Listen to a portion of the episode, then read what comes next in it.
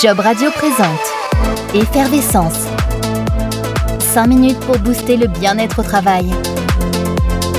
Avec Sabine Marbat.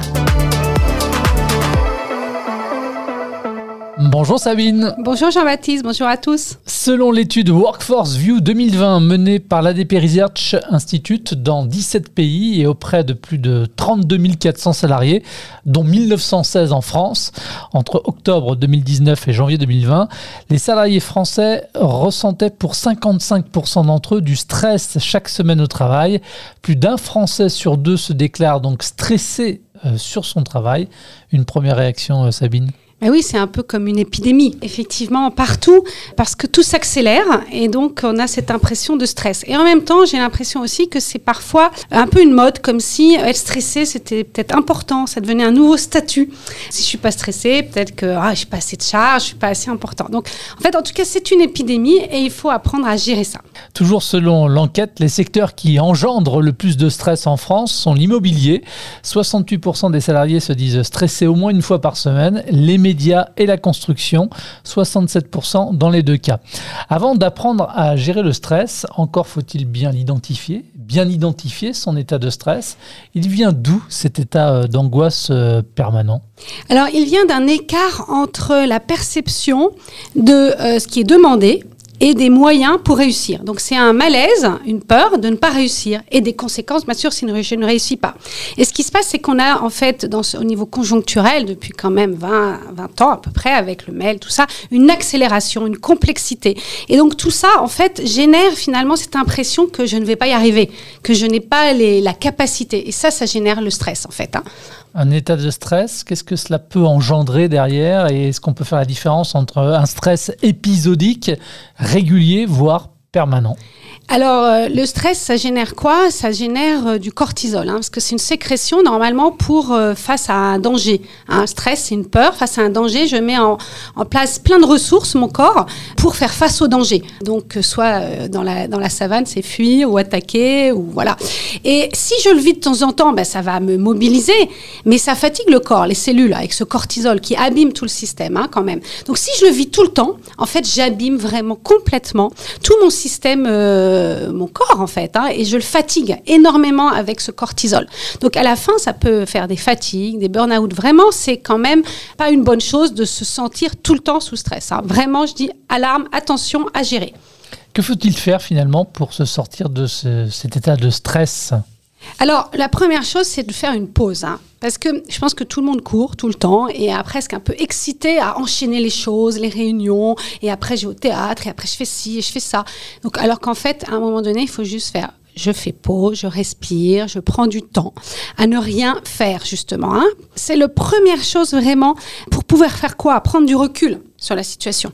Le gros problème, c'est que si on ne prend pas jamais de recul, on ne va pas y voir clair. Donc c'est vraiment pause, prendre du recul. Et ce qui fait sortir du stress, c'est de, de reprendre son pouvoir d'action. Donc c'est trouver une action qui va me faire résoudre mon problème définitivement. Voilà. Alors, j'en reviens une dernière fois sur l'étude Workforce View. En France, 29% des salariés déclarent qu'ils pourraient discuter de leur stress avec des amis ou des collègues proches, mais seuls 15% oseraient l'évoquer avec leur manager et à peine 9% avec les RH. Est-ce qu'il n'est pas là finalement le, problème? On ne communique pas sur son mal-être au travail avec ses supérieurs ou les RH. Évidemment, les choses n'iront pas en s'améliorant. Exactement. Voilà, vous mettez le doigt là sur vraiment quelque chose qui est là, c'est là que le bas blesse, parce que finalement, c'est comme si c'était notamment par rapport RH qui ont normalement un rôle d'écoute, hein. euh, mais déjà le manager, c'est que finalement on n'ose pas parce que quoi? On est un peu encore enfermé, même dans le monde du travail, dans cette vision euh, parent-enfant, euh, prof-enfant, et donc globalement le manager, la hiérarchie, si je vais lui dire que c'est pas faisable, je vais avoir une mauvaise note entre guillemets, je vais passer du bon élève au mauvais élève. Et c'est quoi les conséquences des mauvais élèves, voyez? Donc c'est, on est un peu dans cette vision encore beaucoup en France hein, du manager et de la peur de lui dire qu'on n'est pas au niveau, parce qu'on imagine que si on dit qu'il y a un problème, on n'est pas au niveau.